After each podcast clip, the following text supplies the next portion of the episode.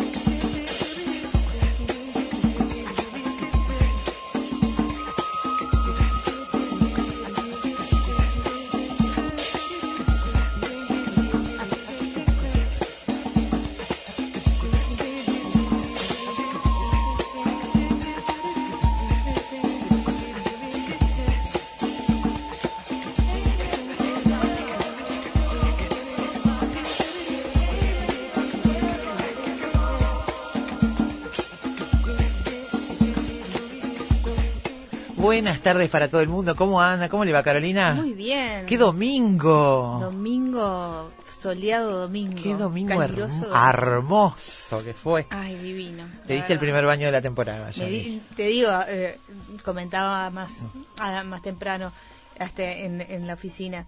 Creo que ayer me di más baños que en algunos días de verano. Sí, porque estaba hermoso, estaba lindísimo. Nunca me di tanto baño en noviembre, realmente. Así, estaba realmente muy caluroso, incluso en la costa, que viste que a veces Sí. la costa sopla Sí, un sí, sí, sí. poquito, está más fresquito, pero estaba eh, así caluroso, caluroso, caluroso. Yo estuve en Playa Hermosa eh, y no bajé a la costa, pero llegando a Playa Hermosa estaba llena, el agua llena de gente bañándose. Sí, sí, me di sí. cuenta que el agua estaba muy linda, porque viste que acá somos medio que si el agua no está tibiecita no se mete la gente. No, pero a mí me gusta el agua fresca, pero A mí también y estaba fresca, no Sí. estaba fría, no estaba calurosa, Sí. digamos, pero no estaba tibiecita ni, ni, ni cerca, pero nunca está tibiecita, no ni nunca, en nunca, verano. nunca. Este, pero no, sin embargo, estaba muy agradable para bañarse. Yo creo que debido al sopor que había afuera, ¿no? Digo, eh, realmente Oh. No sé la temperatura máxima que hubo ayer, pero fue una Sí. tarde muy calurosa, estuvimos afuera todo el tiempo, cumpleaños de cuatro, imagínate. Mm. Este, por suerte, un día lindo para que los gurises pudieran, pero bueno, había que protegerlos mucho del sol, generar bastantes lugares con sombra. Y este, fue una tarde lindísima que pasamos con amigos y familia y muchos niños rodeándonos. Este, no, no, no bajamos a la costa, pero la verdad es que me di cuenta que había mucha gente disfrutando de la playa desde Sí, temprano. sí. Nosotros llegamos muy temprano Sí, sí, a, sí. a este, a muy, Playa Hermosa. muy lleno todo, toda la costa de, de gente. Además, justo el sábado había estado medio feo. Sí. Este, no había estado muy Incluso llovió y todo, Sí, sí, tuvo sí. una llovizna ahí, pero pero además está- había estado ventoso, este, nublado, casi oscuro en algún momento. Entonces, me parece que fue el domingo que yo, ¡uf! Abrió el sol y todo el mundo se lanzó. Y en Montevideo también, cuando veníamos para para este para casa, eh, las playas de Montevideo estaban a reventar como, Sí. como un día de enero. Yo no, nunca llegué a bajar a la Rambla cuando volvíamos. Tuvimos un alentecimiento muy grande. ¿Viniste después del En la clásico? zona, sí, sí. ah, sí, no, sí. nosotros fuimos, nos fuimos antes. Sí, sí, sí, vimos el clásico allá, lo vimos de ojito en realidad en un celular porque no queríamos entrar a la casa a verlo en la tele. Algunos entraron, éramos muchos, y muchos de Peñarol y muchos de Nacional.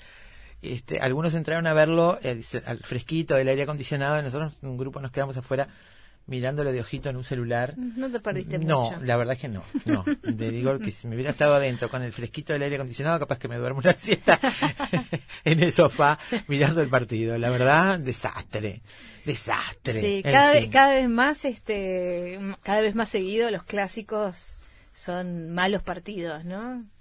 No, mira, yo- ayer hablábamos Porque el justamente anterior de eso. también fue Yo recuerdo cuando yo era adolescente, los clásicos eran el más aburrido de los partidos, Ah, la pelota ¿sí? vivía Ah, fuera, volvimos no se comprometían a nada, no jugaban a nada, la pelota vivía fuera. Después hubo una época, allá hace muchos años, que empezaron a ser distintos. Algunos son muy malos, pero por lo menos ves intenciones. Pero ayer fue aburrido, No, fue un el partido. anterior también, yo recuerdo que había sido El anterior también, no me se acuerdo habían nada, cuidado no. muchísimo, este, Horrible. y la había verdad, sido perjudicial para el espectador.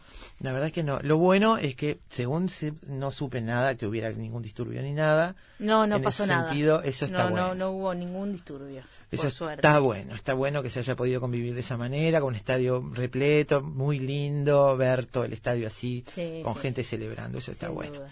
Pero sí, nos vinimos después del partido y tuvimos un enlentecimiento, creo que a la altura de la floresta, no sé. Sí, como siempre. Una cosa, Empiezan pero... los semáforos y Ay, era terrible, terrible, Sí. terrible.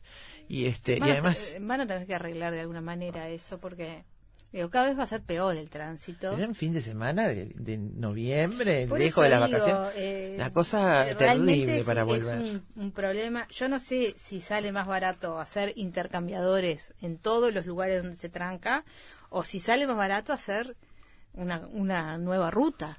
No sé. No sé si con intercambiadores se resuelve, la verdad no tengo ni idea. Bueno, pero, e- evitás los semáforos, ¿no? pero sí. Evitás los semáforos que, que son los Sí. que trancan realmente, pero lo que pasa que si se hace una ruta nueva... Tanta gente hay la que volvió, un- yo decía, ¿dónde estaba toda esta gente?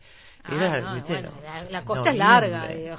Sí, sí, Sí. Se va y se va nutriendo y cada- cuando más llegas a Montevideo más se Claro, embotellando. sí. Este, la verdad es que te- hicimos unos desvíos, unas no sé, no sé por yo No. desconozco por dónde anduve. Sí, pero viste que... unos desvíos terribles para llegar hasta el Prado, porque pues no no imposible, imposible ir por ahí. Este, no sé, ruta 11, ruta 8, no sé qué agarramos en lugares, al final terminamos saliendo por Camino Maldonado, este, porque no- Claro. no, había manera. No, no, no. había manera. Pero bueno, eh, acá estamos para Aquí arrancar estamos. una nueva semana de Efecto Mariposa. Muy bien. Con Pablo Baut en los controles. Así cuando esté quiera, Pablo, arrancamos.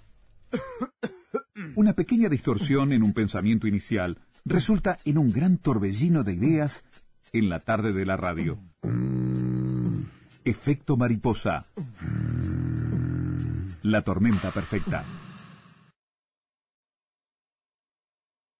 Yo creo que para imaginarse un mundo sin los Beatles había que haber tenido 20 años antes del 60, antes del 59, digamos, para saber Sí, sí. cómo era el mundo sin los Beatles, porque para nosotros, para mí, y ni que hablar para vos, Carolina, ya el mundo venía con los Beatles Ya estaba incorporados. todo el pescado vendido. estaba con los Beatles incorporados y es como abrir la canilla. Uno abre la canilla, sale agua y no se imagina el momento en que el agua no salía de las canillas.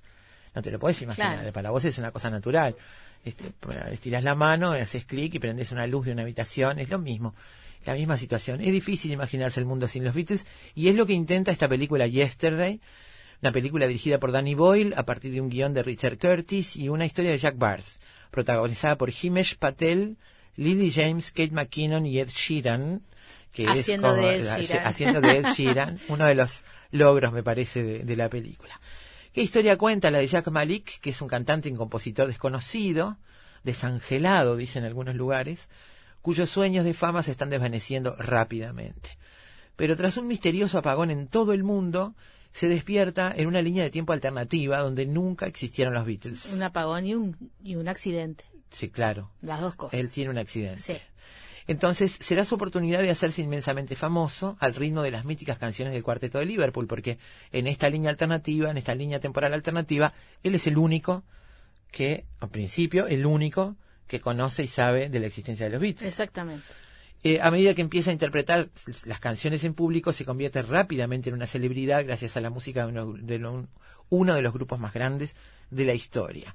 Esto de la línea de tiempo alternativa no está explícitamente dicho en la película, no está claro, está bien que juegan con eso, no hay ninguna explicación, intento de explicación pseudocientífica, aunque fuera de por qué pasa. No, por eso, por eso te agregué lo, de la, lo, de la, lo del accidente, porque el apagón lo sufre todo el mundo, Sí. literalmente. Sí. Todos los países del mundo Sí, sufren sí. el apagón. 12 segundos, 12 segundos de 12 oscuridad segundos- como la canción de Sí, Drexler. Exacto, 12 segundos de apagón global. Eh, pero bueno, solo a él le pasa lo que le pasa. Entonces, Mm. por eso es el apagón sumado, supuestamente, Sí. a ese accidente que él tiene mientras está este, todo a oscuras, eh, que lo hace, bueno, go- golpearse y cuando vuelve en sí, cuando vuelve a la realidad, él es el único que conoce a los Beatles y sabe las canciones de los Beatles y hasta por ahí nomás porque cuando va a buscar los discos, sus discos de los Beatles no, están. Tampoco existe todo. nada en internet. Nada, cuando busca Beatles en Google aparecen bi- los bichos, los, los- los sí. escarabajos y todo así. Entonces, este, bueno, no no hay una explicación, de la, la película no busca explicar eso. No, busca jugar con esa sino idea. que ahí está, jugar es con más, esa idea. yo te diría que ni siquiera es necesario ese apagón y ese accidente, porque tampoco antes del accidente y del apagón aparecen menciones a los Beatles. O sea que podía haber perfectamente sido una sociedad donde él un día se despierta y se da cuenta de que no hay Beatles para el resto, solo para él. Bueno, pero eso era- sería difícil de explicar. Y esto no lo explican tampoco. o Bueno, sea que- pero supuestamente Ah, está- nada, la- no. el apagón hace como de apagón este mental, yo que sé, Sí, la gente le sí. apaga la- el recuerdo de los Beatles a la Bueno, gente. apagó ponele. todos los discos duros, incluidos los Claro. cerebrales, y cuando los recuperó, eso Ahí va. estaba perdido. Ahí va. Junto con otras cosas que también se perdieron en ese apagón, Sí. algunas como consecuencia de los Beatles y otras parece que medio aleatoriamente se perdieron en ese apagón, como las novelas de Harry Potter, por ejemplo. En fin, bueno, la película la vamos a comentar ahora con alguien además con el que hablaremos de los Beatles, pero a mí no, no me gustó demasiado. Sí, la música me pareció maravillosa. Una vez más, es una música que escucharía toda la vida y sobre todo me gustó mucho hacer yo misma el ejercicio de imaginarme si por primera vez alguien arriba de un escenario cantara Hey Jude, por ejemplo Claro. o no sé, o Come Together, o Here Comes the Sun, o cualquiera de las canciones de los Beatles, la propia Yesterday, ¿no? A mí me pareció una muy buena idea, un poco desperdiciada quizás, Sí, sí. este, incluso en el tema musical, que podría haber tenido otro tipo de, versiones, Sí. otro tipo de, de arreglos, otro tipo de cosas, pero bueno, digo, es divertido. eh, a mí lo que me, me gusta mucho pensar en eh, qué se generó a partir de los Beatles, Claro. ¿no? Y eso es un ejercicio que te lo te lo Claro. provee el, el- mirar la película. Claro, ¿no? eso- Así que eso- hasta- por eso vale. Eso me gusta, no me, no me conmovieron los personajes, no me conquistaron, no me emocionaron, sus historias no me emocionaron. Eh, digo, la verdad, si uno, yo le decía ahora a Carolina, los chistes, que hay muchos y son buenos, a mí me hacen más gracia ahora que los recuerdo que en el momento que los vi, porque me parece que están buenos, pero están hechos con un humor que está muy lejano del mío. Claro. Entonces, este, esos chistes en otro marco Hay varios chistes me muy han hecho buenos. reír mucho. Hay, no, hay realmente varios chistes muy Nos vamos buenos. a, a desgranar Algunas ahora. cosas que no se pueden contar porque serían un spoiler gigante, pero que también valen este también la película, eh, sobre todo al final, no vamos a contar más. No, sí. Este, pero bueno, Al final eh, me gustó tiene mucho. A mí me parece una película que vale la pena ver sin esperar eh, una gran obra de arte que no lo es para nada, pero un buen entretenimiento y sobre todo escuchar la música de los Beatles que una Claro. vez más uno dice qué grandes que son por favor. enormes, enormes. Y eh, eso, y además yo logré escucharlas con oídos nuevos, aunque te parezca mentira. Logré ponerme en el lugar de ese público, este, no sé, hi- hice el intento y lo disfruté muchísimo. Eso lo disfruté mucho. Es hacer de cuenta que, en ese sentido, lo disfruté mucho. Y está muy bueno el Este- contrapunto de Sheeran, pero vamos a hablar después de Ahora eso. lo vamos a hablar porque vamos a recibir a Luis Fernando Iglesias, narrador, abogado, docente, periodista, gestor cultural, conductor y productor del programa Historias de Música en Emisora del Sur. Bueno, colaborador del, del País Cultural, de Revista Eñe, el Diario Clarín de Buenos Aires, director del Suplemento Cultural y Derecho Digital, que además estuvo caminando por Liverpool, fue a los, a los, este, eh, a Strawberry Fields, fue a hizo, Penny to- Lane. hizo todo el, el- el- recorrido que hace Jack, nuestro Todo. personaje, para empaparse un poco más de, y tratar Sí. de recordar las letras. Sí, y sobre todo para justificar algunas canciones, porque que alguien escriba sobre Abbey Road o sobre Penny Lane Y no sabe, no nunca sepa quién es. estuvo ahí, es complicado, así que el tipo se inventa un viaje relámpago para después poder sacar a luz esas canciones, ¿no? Este, bueno, allí estuvo Luis Fer, que es un seguidor de los Beatles desde la primera hora, como muchos. Y este, bueno, vamos a hablar con él sobre la película y sobre todo sobre qué hubiera pasado si no hubieran existido los Beatles. Eso sobre todo. ¿Cómo sería nuestro mundo hoy, no? Musicalmente, bueno, me parece que ese es el mayor legado. Eh, creo que uno, el grupo que ha dejado más legado en lo que música se refiere. Y por algo está el contrapunto de Sheeran, que ya lo, lo, lo ampliaremos con, con Luis Fernando. Y bueno, luego vamos a, si nos da el tiempo, a mencionar eh, sobre la historia de Eleanor Rigby y la historia de la lápida de Eleanor Rigby, que está presente en la película. Él está todo el tiempo tratando de acordarse. Por alguna razón es la canción que no puede recordar la letra. Y bueno, no es fácil, ¿eh? No, no, es una canción fácil. desde lo rítmico y desde lo, y desde Yo me puse a pensar de, cuántas canciones uno acuerda, se acuerda de toda la letra. Muy difícil y bueno, para mí más en inglés, ¿no? No, ni que hablar. Este, pero bueno, hay gente que las recuerda todas. Él las recordaba y pero había algunas que no y esta no le sale en toda la película hasta el final recién no le sale. Y bueno, y hay una historia y yo no la conocía, la historia de la lápida y esas especulaciones sobre quién era la verdadera Eleanor Rey. Yo tampoco. Así que vamos a repasar esa, esa historia y luego, bueno, en, en en las 3 de la tarde, en el bloque musical, el legado musical de los Beatles, que es algo, bueno, que que ha tenido, un, grupo que ha tenido una influencia vital sobre bandas de todo el mundo. Yo creo que no sé, no sé. Hay muy poca gente, muy pocos músicos que, que niegan la existencia de los Beatles o que niegan que los Beatles tuvieron un papel relevante en la música mundial, ¿no? Así que bueno, vamos a repasar este, algunos de los ejemplos en los que eh, los Beatles han sido una influencia para el, para el arte que luego desarrollaron otros. Exactamente. Después de eso nos vamos a hablar de historia contrafactual o contrafáctica, que es esa manera de estudiar la historia suponiendo que algún evento muy concreto no sucedió para hacer ejercicios con esto. Polémico. Es polémico. Hay, les vamos a decir, nosotros aquí en Uruguay buscamos con amigos historiadores, docentes, alguien para hablar de esto y lo que recibimos fue, por un lado, un silencio y en algún lugar alguien nos dijo, miren que esto acá es visto como un pecado estudiar la historia de esta manera. Mm. Hay muchas críticas al estudio de la historia de esta manera, pero también hay docentes en el mundo que lo aplican, sobre todo con las generaciones más jóvenes, para generar una especie de narrativa divertida, tipo ucronía, tipo dimensión paralela que los enganche más, este, y justifican y dicen que les da resultado. Vamos a ver cómo funciona la historia contrafáctica. Como yo, mira, recordaba que ahora no lo pude ubicar. Hay un podcast que se basa en esto, es decir, son tres o cuatro, no me acuerdo, que intervienen, que son historiadores, gente con mucha con mucho conocimiento histórico, aunque sea vocacional, que lo que hacen es jugar, tiran sobre la mesa una cosa y empiezan a jugar con eso. Y lo he visto tratado muchas veces a manera nerd en The Big Bang Theory. Sheldon muchas veces intenta jugar a eso con sus amigos, este, con cosas muy concretas, pero en el punto, en el ámbito científico, digamos, en el matemático, en el científico en general, tiene una aplicación concreta porque hay ahí variables fijas. Variables fijas es una contradicción, pero quiero decir variables concretas, variables que se pueden manejar. En la historia esto es mucho más complejo. Mucho más. Yo eh, pensaba, eh, ¿qué hubiera pasado si Oscar Gestido no se hubiera muerto? Por ejemplo. Bueno, sí. ¿Hubiera habido un golpe de Estado, una dictadura? Bueno, para empezar no hubiera estado Pacheco en el sillón presidencial, por, lo menos por eso empieza, por eso se empieza, pero digo, es muy complejo. Yo me pongo en la piel, en la vestimenta de un historiador uruguayo y yo le pregunto eso, le tiro eso a quemar ropa. Es muy difícil responder una cosa así.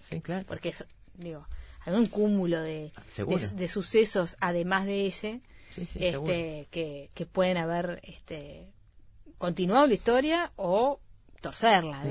Entonces entiendo que haya reticencia a hablar este, en esos términos, por lo menos de nuestra historia. Es más fácil, no sé, decir qué hubiera pasado si Hitler no hubiera nacido, o no, o bueno, yo qué sé, o si no hubieran caído las Torres Gemelas. Me parece que cuando no sé, uno se pone a analizar nuestra historia, nos cuesta mucho más hacer la contrafáctica.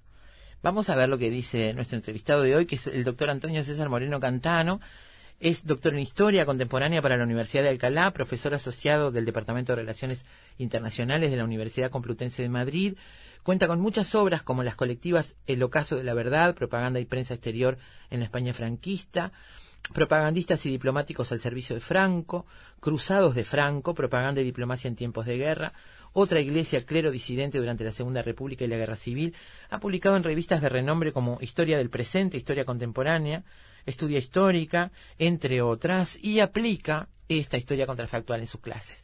Vamos a trabajar, a preguntarle cómo trabaja, a preguntar cómo se, cómo se hace para presentar una cuestión ordenada en esto que muchos hablan, los detractores dicen que es la historia del caos, ¿no? Este, cómo se hace para ordenar esto, este, para, para que los alumnos saquen sus frutos y su opinión acerca de por qué está bueno usar esta manera de, estudiar la historia. Muy bien, y para cerrar, em, el pasado 7 de noviembre falleció Robert Freeman, fotógrafo de los Beatles, falleció a los 82 años. Fue quien tomó algunas de las imágenes más célebres del cuarteto de Liverpool eh, para el álbum With the Beatles, para Help y para Rubber Soul, entre otros. Y bueno, ha sido un, uno de los que ha inmortalizado a los cuatro de Liverpool en esas imágenes maravillosas.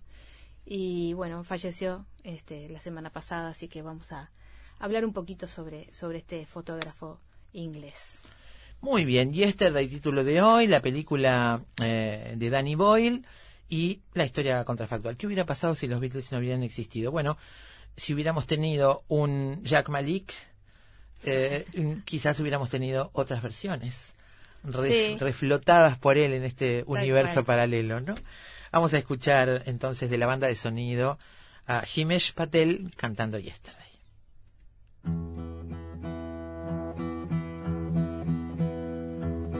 Yesterday,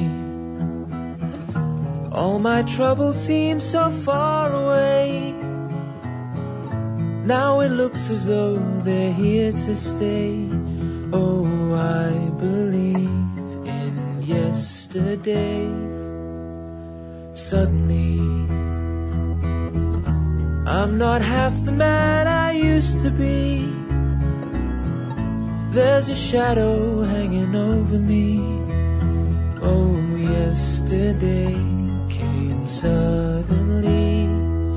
Why she had to go, I don't know. She wouldn't say.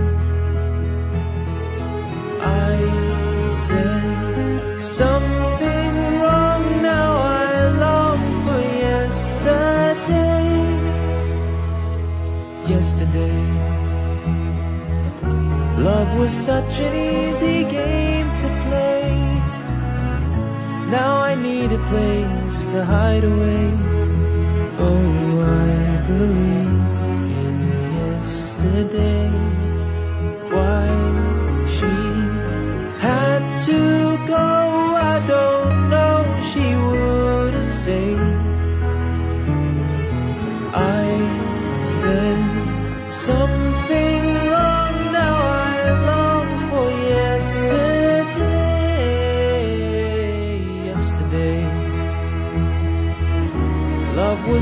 An easy game to play.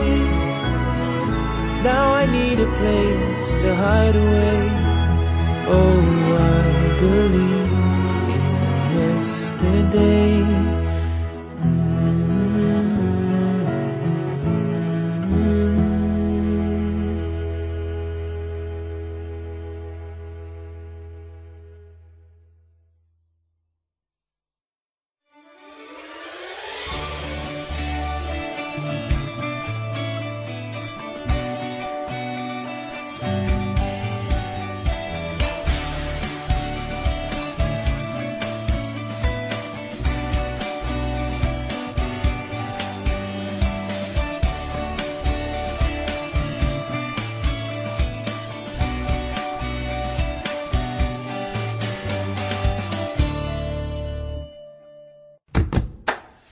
Lo único seguro es que el sol sale por la mañana y se oculta en la noche.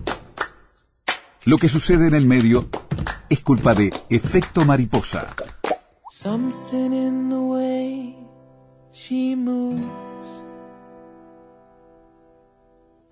attracts me like no other lover. Something in the way she woos me. Don't wanna leave her now. You know I believe in how.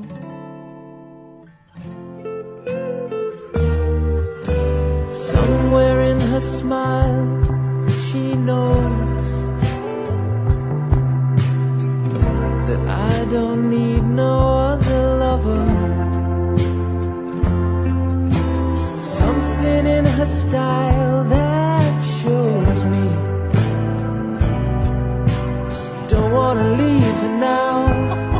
Acá todos pueden dar su opinión, Luis Fernando Iglesias. Este, la libertad es libre y nosotros daremos la nuestra Estamos también. tentadas. Estamos con Luis Fernando Iglesias que dice, ya daré mi opinión sobre la película Yesterday, que es lo que nos convoca hoy. En realidad, nosotros siempre decimos lo mismo, lo aclaramos. Así nos encante lo que vimos o no nos guste nada, siempre es un pretexto, en efecto supuesto. mariposa, para hablar de cosas que sí nos interesan. Por. O sea, no es que nosotros estamos diciendo hay que ver esta película solo por el hecho de tener el título. Yo creo que está bueno verla, que es divertido, pero el tema estaba bárbaro. Quizás yo fui con mucha expectativa porque cuando lo vi, yo- yo- salió el tema. Primero el director ese me gustaba, porque fue el de Quiere ser millonario, que me había y gustado. el de Love Actually. Claro. Y Sí, en realidad, ¿quién, quién, dirige, quién dirige más? ¿sí? ¿Richard Curtis o, o, o Danny Boyle? ¿no? No lo Hay- sé. Hay, hay mucha cosa ahí pero mezclada. pero digo empezaba fe- empezó fenómeno la película por la mitad decir pa está desperdiciándola y creo Sí, que al final no sí. redondea digo, Estamos de acuerdo. Estamos de acuerdo. el principio está fenómeno hasta el, la- la prim- el mejor momento que es cuando él canta Yesterday y, y le preguntan de quién es esa está muy bien y hasta la ahí mía le dice, Sí. está buena, no es Coldplay. Es- y la chiste- segunda, tipo de chiste el mejor bueno. chiste es cuando se acuerdan que él va siempre a la computadora a buscar en Google cuando le dicen, por ejemplo, no existe la coca, entonces Sí. va y todo eso. Y, y hay una parte que cuando habla de los hermanos Gallagher y, Ola- y Oasis, nadie lo conoce, va y el loco ve que no existe y se tiene, Tiene sentido. sentido, claro. Claro. Ese chiste, ese chiste está muy está bueno. Tiene sentido que no, exista no existe Oasis. si no existe los Beatles. Oasis este, es una copia de Claro, los Beatles. claro, es claro. una crítica a Claro, Oasis por sí, ser una copia de los Beatles. Pero el resto me parece que es una película. Se ve bien, es una comedia liviana. Hay cosas que no deja, no entendí muy bien que lo deja sin resolver. Podría haber una, una teoría por qué, es que por ese apagón no lo dice. No se sabe Este, nada. Creo que el final ese eh, de que él diciendo. No cuentes al final. Nah, perdón, bueno, está bien. Este, yo Sobre sé. todo el, el- el encuentro final no lo cuentes. Es una comedia eh, que está bien, una comedia de amor de las tantas, que el tema traía mucho más y que yo pensé que estaba muy buena la idea esa de un mundo sin los Beatles. Para, Este, para imaginárselo. Yo le decía a Carolina y le decía a los oyentes, a mí sí me, yo disfruté muchísimo la música. Bien. Hubiera querido más música y como 50 dice de Carolina, dólares la música. Sí, cla- claro. Pero te quiero decir, este, pero por- me- lo que me hacía pensar era esto, ¿no? Esa música yo la podría escuchar toda la vida y me seguiría conmoviendo, me seguiría emocionando. Pude hacer el ejercicio de pensar en que la escuchaba por primera vez en un recital en vivo, digamos. Que eso me parece lo, lo- lo genial de la música, ya no de la película, ¿no? Claro, claro. Este, y de ver que, por ejemplo, en un montón de canciones hay una representante de Ed Sheeran que quiere ser representante de este músico joven que está haciendo unas canciones descomunales que nadie se explica cómo las hace solo y en pocos días esas canciones que tienen tanta complejidad y entonces empiezan a escuchar las canciones y dicen esta sí, esta sí, esta sí, esta no, esta no me gusta no tiene el encanto de las otras no tiene, y es la Y la única que compuso él, él, sí. Claro. en realidad, ¿no? Y vos la escuchás y es una canción que capaz que la hubieran hecho los Beatles, no sé. Mirá, vos Pero te quiero decir, día- sin embargo, no tiene ese ángel, ¿no? El otro día tuvimos una charla con Boris Faingola sobre los Beatles, eh, ahí en la noche de las librerías. Y después enseguida, yo año- tuve una semana bastante cargada, por suerte, el miércoles con Mateo Mañón en El Hormiguero sobre el libro de siglo. Entonces no me acuerdo en cuál de los dos fue que alguien me preguntó, eh, por suerte eran muchos jóvenes que había, ¿qué era para nosotros la sorpresa de cada disco de los Beatles y por qué era tan importante? Yo le explicaba que esa pregunta se la tendría que hacer a alguien que tuviera por lo menos 5 o 6 años más que yo, porque digo, Claro, Luis, yo tenía porque 12 claro, nosotros- años. Teníamos 12 años cuando se separaron los Beatles. Es decir, no Por vivimos eso. el proceso de esa Claro. primer éxito de los Beatles es en el 62, teníamos Claro, tres teníamos- años. Sí, yo cuatro, sí, estábamos ahí. Entonces lo que, pero es cierto que que este que cada disco de los Beatles eh, generaba hasta eso lo dijo Fatoruso una vez eh, hasta un cierto enojo de parte de los seguidores porque entraron y dijeron, "Pero estos tipos que están haciendo, se, se fueron al diablo. Porque uno siempre espera que los ídolos que uno tiene en la música, cada disco que salga sea parecido en cuanto al placer que me generó anterior. Mm. Y los Beatles, a partir de Rubber Soul en adelante, y yo también diría antes, porque cada uno cambió, eso estuvo muy bien Boris Fangola, que hizo un- una, una- una cronología de cada disco, eh, era, era como una especie de mojada oreja a los oyentes, porque imagínate que escuchó Rubber, Rubber Soul, que como dice Álvaro Ojeda, es el, el álbum me- de, de melodía por excelencia. No hay una melodía que no sea... Recordá que la canciones están en Y Soul. Está eh, Michelle, está... ma- eh, eh, eh, The Praise That I Remember, eh, In My Life, está este, Sí, sí. eh, eh, está la de, ¿cómo es la de? Me mezclo algunas con Revolver, Pará. está em, eh, el Rigby, está, digo, es uno tras otro, es, es una, pero después que terminaron eso, a los tipos le sacan al- en el disco siguiente Revolver que tiene un tema que tiene un solo acorde. Y, y- y ya le, le- le- o, o tiene aquella she said este, entonces los tipos ¿qué me están haciendo? Y cuando ya se habían adaptado a Revolver, le sacás Sgt. Pepper. Está todo el tiempo Que- rompiendo el molde. Estoy rompiendo el molde, que, que tiene desde canciones de abuelitas, como le decía, esas mierdas de abuelitas que compones vos, este, de, de, de- que vino después en el álbum blanco, como Bladio Balada o como los temas de, de Paul, a, a temas que te daban vuelta a la cabeza y esto que quiso hacer. Y después todavía le sale Sgt. Pepper y le mete el álbum blanco con un tema de nueve minutos con Lennon diciendo number nine, number nine. o sea, Pero, pero vayamos eso. antes de eso. Ese es el ejercicio que a nosotros se nos dificulta mucho hacer, porque cuando vos eh, descubriste a los Beatles, ya el mundo tenía el sonido de los Beatles incorporado en el ADN de otras, incluso de otras músicas, o sea, ya sonaba, ya, te- ya era una cosa, ah, lo descubrí porque le presté atención, pero en realidad venía un mundo ya configurado. ¿Sabes por qué lo descubriste? Porque la música que, escuchábamos nosotros en nuestra edad venía de ahí. Es Claro. decir, cuando vos, yo, por ejemplo, me hice fanático de Pink Floyd, enseguida, Sí. ¿no? Sobre todo a partir del 73 con Dark Side of the Moon. Y era lógico que quien fuera fanático de Pink Floyd supiera que la mayor influencia que tiene Pink Floyd, desde que, por ejemplo, compartieron el mismo estudio con los Beatles cuando sacaron los primeros discos, eran los Beatles. No hay grupo que tenga una influencia más fuerte de los Beatles que, que Pink que Floyd. Pink Floyd. Claro. Entonces era, era lógico que aunque vos no hubieras conocido, pues no hubieras sido más chico todavía, que recién tuvieras 12 años con Pink Floyd, después quieres escuchar qué pasó antes. Y ni hablar mi generación, ¿no? Claro, O sea, pero Claro, porque que no ir hay para grupo, atrás. pero pasa que no hay grupo que hasta por la contraria, como la época del punk, no fije a los Beatles Claro. como la referencia básica Sí. o como el cano, aún para oponerse a los Beatles. No Sí, hay sí. banda. ¿para en- qué venía? ahí- Para los jóvenes de antes, para los, nuestros padres jóvenes, digamos, la música nueva, la música generacional, prácticamente no existió hasta el rock, ¿no? Hasta el rock, y estoy hablando ya casi de los fines de los 50, te estoy hablando. Antes eran los crooners, la cosa, el jazz, el jazz como este. una cosa joven, Claro. ¿no? Este, y no había una cosa, y, y después viene el rock and roll, el rockabilly, el rock and roll, y ahí estaban los jóvenes que recibieron a los Beatles, digamos, esa generación. Eso es lo que no había antes de los Beatles, digamos, lo que había y lo que no había. Y me parece que ahí hay musicalmente una explicación para un grupo que si empezara a componer hoy, a lo mejor no sería una cosa tan espectacular como lo fue en su momento. Es muy difícil. Lo que pasa es que los Beatles fueron un montón de cosas. Porque vos entras a analizar, en realidad el quiebre, eso también lo hablaba bien Boris, eh, por aparte de Bill Haley que no tenía ni, ni aspecto para ser líder del rock, era gordito. Sí, con el veterano. jopito, Presley es el que mata, claro. ¿tá? el que cambia todo. ¿Qué nace el rock en inglés? El rock inglés, copiando a Presley. Todos quieren ser como Elvis Presley. Claro. Pero a su vez generan en un lugar muy particular, muy estratégico, como Liverpool. ¿Por qué estratégico? Porque recibían todos los discos de Estados Unidos, porque era el puerto más importante de Reino Unido. Un grupo de chiquilines, y eso está muy bien en este libro que estoy leyendo de Roger Daltrey, cómo la Segunda Guerra Mundial influyó en todo ellos, cómo querían salir de esa carestía, de que todos tienen problemas eh, físicos, emocionales, por mala alimentación, por la- el trauma por guerra, y querían salir, tenían la posibilidad de trabajar o en una fábrica de algo o ser algo diferente. En Liverpool, en ese puerto, todos los músicos dijeron la salida es el rock. Claro. Y empezaron a armar, y por eso después se da que, copiando a Presley, hacen un movimiento que termina invadiendo Estados Unidos. Claro. Y entonces, cuando invadieron Movimiento Estados inverso. Unidos, claro, que no eran los más famosos los Beatles, los más famosos en todo caso era Jerry and the Pacemakers, por ejemplo, pero los Beatles generan algo diferente porque, primero por el aspecto, eran todos vos mirabas, yo tengo ese recuerdo, o sea, de a los 4 o 5 años de estar mirando un diario del país con una foto de los Beatles y quedar como imantado, que no, no miraba las otras fotos, los miraba a ellos, la armonía que tenían las cuatro caras, eh, Los esos, cuatro cortes los de flequillos. pelo. el- Entonces, El vestime- la vestimenta. hubo una serie de eventos que hicieron que ellos se destacaran. Pero eso, que ellos pudieron ser un gran éxito como fue tantas bandas de aquella época, nombraron Jerry Spacemaker por nombrar uno solo. A ese éxito que tuvieron, dije, decidieron arriesgar ese éxito para hacer alguna cosa más compleja en cada trabajo que hacían.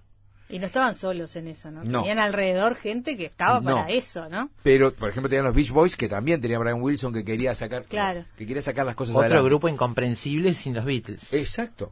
Pero también los Beatles agarraron mucho de ellos. Hay una Sí. famosa anécdota que dice que Brian Wilson y, y los Beatles tenían una competencia. Entonces, este, él sacó Pet Sounds, que está considerado en el 65 eh, el en- disco enorme, y los Beatles sacan Revolver enseguida. Entonces dice, vamos a tratar de sacar un disco más que Revolver, más fuerte, él empezó. Y de repente los Beatles sacan Sgt. Pepper y dicen, no se esfuercen porque salió el mejor disco de toda la historia. Claro. ¿tá? Sí. Entonces, este, había esa competencia. De hecho, ya de paso, en la votación de los Rolling Stone, de la Rolling Stone del año del siglo pasado, del siglo XX, terminó primer álbum de mejor de todo el siglo XX, Sgt. Pepper, segundo Pet Sounds. Este, eh, yo reconozco que había también Procol Harum, por ejemplo, para ellos les impresionó Claro. mucho con el tema de la música sinfónica.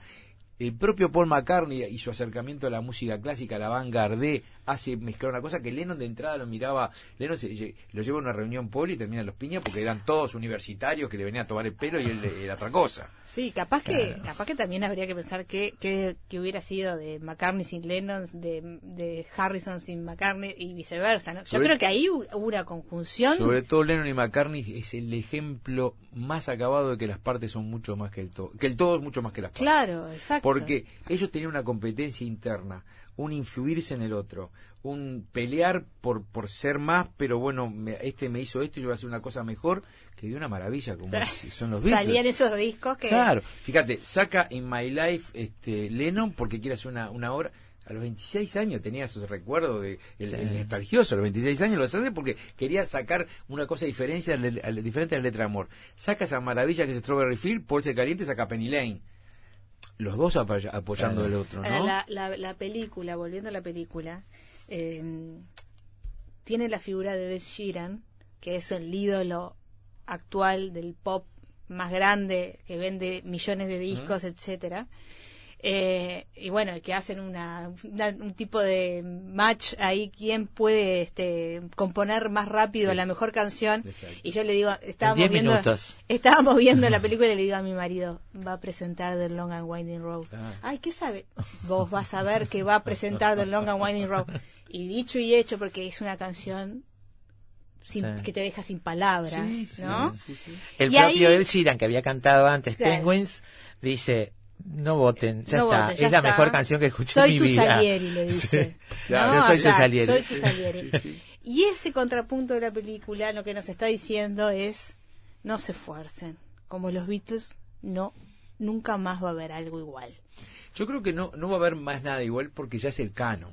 Entonces es, este, es, es lo que todo el mundo quiere Exacto. parecerse. Exacto. Entonces, ¿cómo haces para decir una banda más grande que los Beatles en cuanto a lo que innovó de la música, pero sobre todo para seguir los estándares?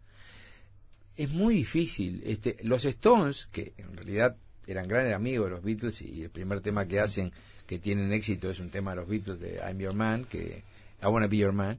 eh, siempre lo reconocieron, incluso tratando de copiar algunas cosas. ¿Lo viste cuando Sí. sacan Your Majesty, eh, su majestad Majestad satánica? sí, que era una, que es claro. una copia de, de, De Sgt. Pepper, de Sgt. Pepper, es el sin duda. contraste, porque lo de Rolling Stone va por otra cuerda. Claro. Pero digo, eh, nadie- Sí estaban en la película, en Google aparecían los Rollings. Pero por Él su- se, se ocupa de chequear, eso está bueno también, ¿no? Claro, claro. Chequea Ah, sí, los sí, Beatles y los aparecen los escarabajos y chequea los Rollings y los Rollings están. Los Rolling están, lo Sí. cual, y aparte se da una serie de cosas raras. Por ejemplo, siempre se, se entendió que el grupo más intelectual y todo de universitarios eran los Beatles. Y es al revés, lo que eran eran los Stones. Exacto. Que los Claro. Stones terminaron siendo más rascafunfa, porque era la música que les gustaba más, la- el rhythm and blues, el blues norteamericano de los negros. Pero digo, era totalmente la inversa. Jagger era un tipo con mucho más estudios que McCartney o que, o que Lennon. A ver, yo creo que los Beatles son irrepetibles en el sentido de por el momento en que surgieron y por cómo cambiaron la música. Decíamos también con Boris el otro día, tanta gente se esfuerza por cambiar el mundo, políticos, dictadores o lo que sea, y no lo consiguen, que estos tipos lo consiguieron sin proponérselo. Porque digo, ellos no pretendieron cambiar las costumbres o cambiar la sociedad. No, para nada. Y lo hicieron. Porque Lo como- único que les preocupaba era hacer la música que querían hacer, digamos. Eso era lo que les preocupaba. hacer un mango Cuatro y hacer la música que querían hacer. Se conocían del barrio, del liceo, de la, la casualidad los juntó. copiar y- a los tipos, como dice McCartney la canción Early Days, eh, los días tempranos. Querían copiar a, la- a- a- a los tipos que veían engominados en las pósters en la disquería. Claro. Y andaban con las guitarras al hombro todo el tiempo pidiendo a todo el mundo que escuchara sus canciones. Y bueno, eso por eso es irrepetible. Va a ser otra. Ese fue el surgimiento de un movimiento que dura hasta ahora. ¿Está? Con muchas variantes, por supuesto, está los Who, está Jimi Hendrix, eh, no es el solo los Beatles, pero los Beatles fueron especiales. Por eso los Beatles, hasta que McCartney y Ringo sigan vivos, cada vez que haya un recital de homenaje a alguien, cuando haya que cerrar a alguien, van a cerrar ellos. Hay un detalle, hay muchos detalles en la película. Yo le decía a Carolina a mí lo que me pasa con la película. Los personajes no me emocionaron, no me emocionó la historia, me parece que está desperdiciada la idea, todo eso. Me emocionó siempre la música.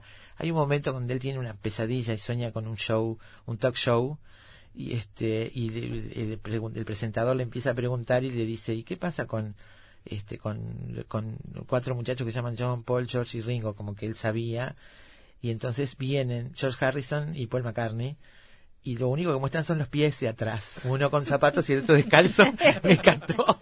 No, me que tiene muchas ocurrencias. Sí. Yo creo que desperdicia la idea final, ¿viste? Pero Sí. tiene muchas ocurrencias. Igual- igual también- Yo la disfruté igual, te O sea, porque a mí- obvio, la por la, por la Pero- música alcanza. Pero, por ejemplo, ahora yo estaba leyendo la- una crítica de la revista Time, este, y mm, ello, el, el, el- el crítico lo que decía es que se perdió también una gran oportunidad de versionar algunas de las canciones, presentar las canciones de otra manera. Eh, No tan literales, porque eso, eso era él, él hace ¿no? una lista de una cantidad, dice Aretha Fla- Franklin, Steve Wonder, Wilson Joe Pickett. Joe Cocker, todos los que a los que el los Beatles le dio la oportunidad de hacer una versión imponente, ¿no? Sí.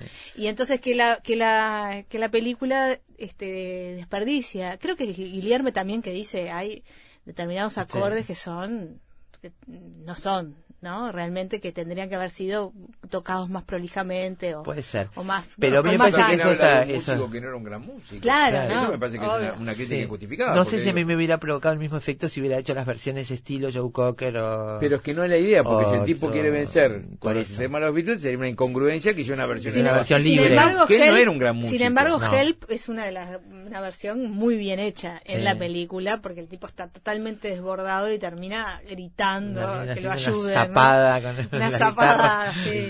Por eso te digo, yo no creo que eso sea una crítica, porque aparte en los covers vos tenés dos tipos de covers. El que hace quiere hacer un homenaje haciendo lo mismo, ah, lo acaba de hacer Bruce Springsteen haciendo Stone Cowboy, un homenaje a Glenn Campbell, la toca igual. Igual. Y está el otro que hace una nueva canción, la versión que es una nueva creación sobre la canción, como por ejemplo la más paradigmática de todas, la de Joe Cocker con, con una pequeña ayuda de mis amigos, Claro. que hizo otra canción.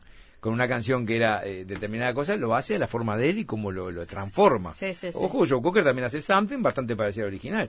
Pero en esa, Pero en esa da, hizo una versión, claro, que no tiene nada que ver. O como muchas veces Aretha Franklin hace versiones que no tienen nada que ver. Bueno, y si no hubieran existido los Beatles, ¿qué grupos no hubieran existido? Aparte de la- del chiste de Oasis, ¿no? Que es muy obvio. Pero, ¿en qué, en qué músicos pensás en de- que los Beatles influyó más notablemente?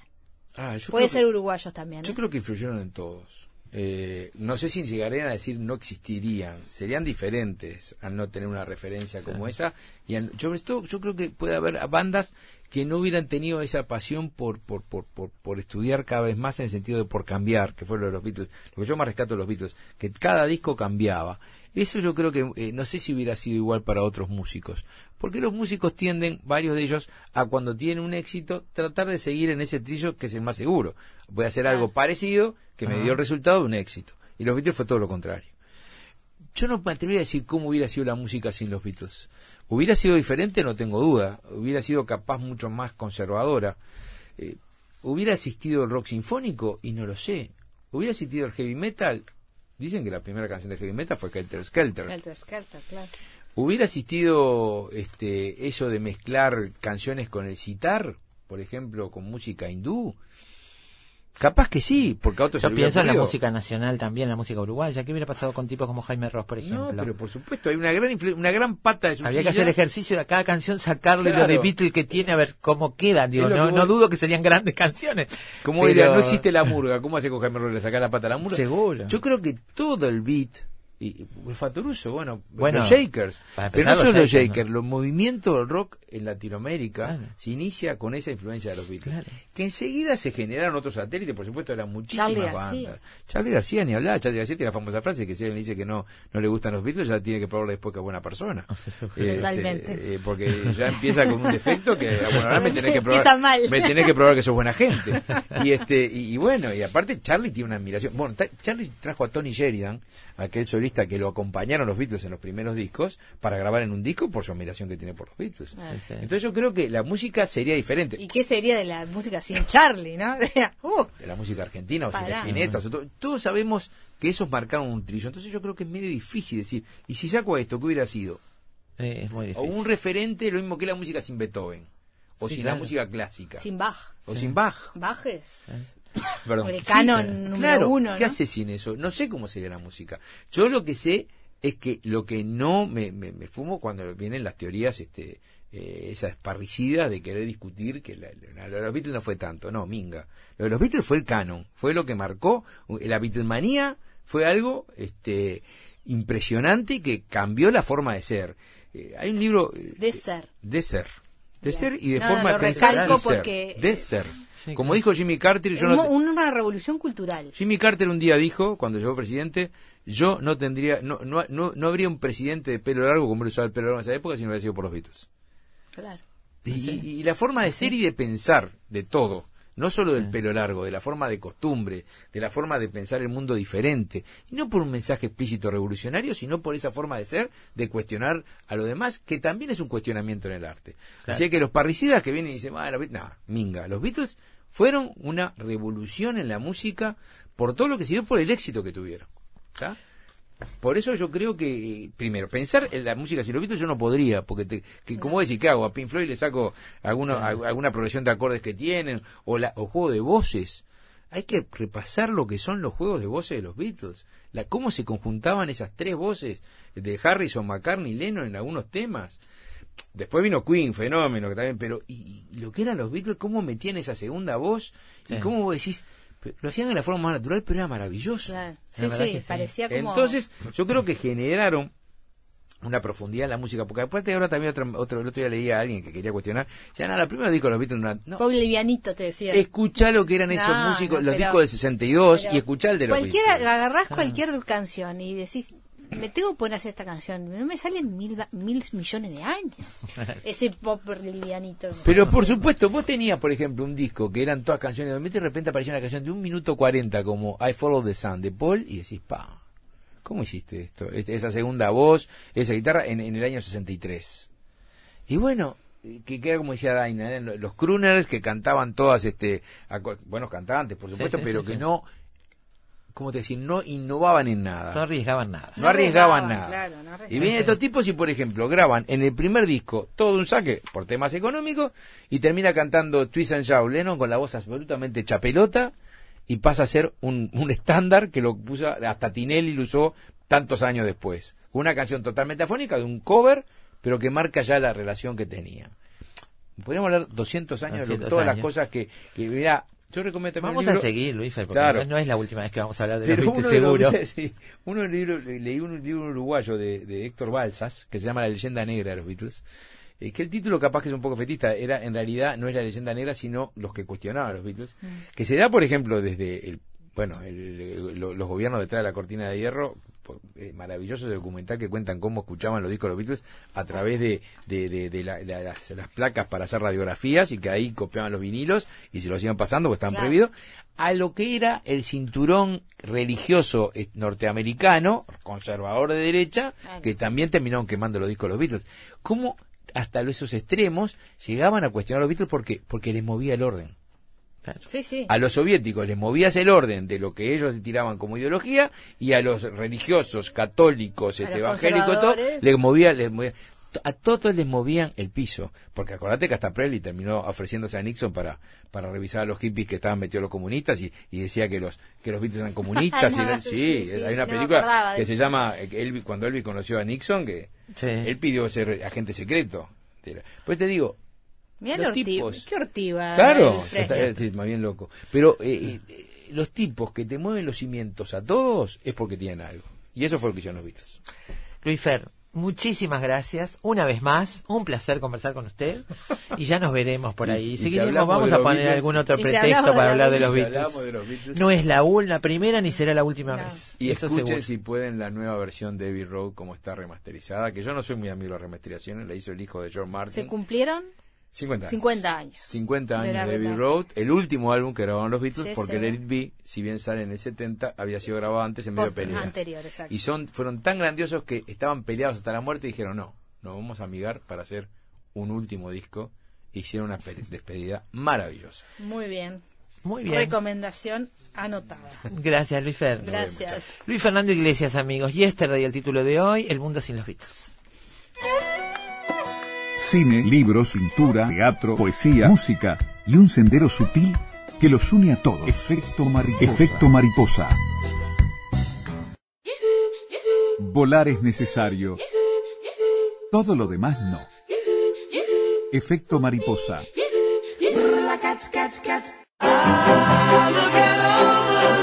Eleanor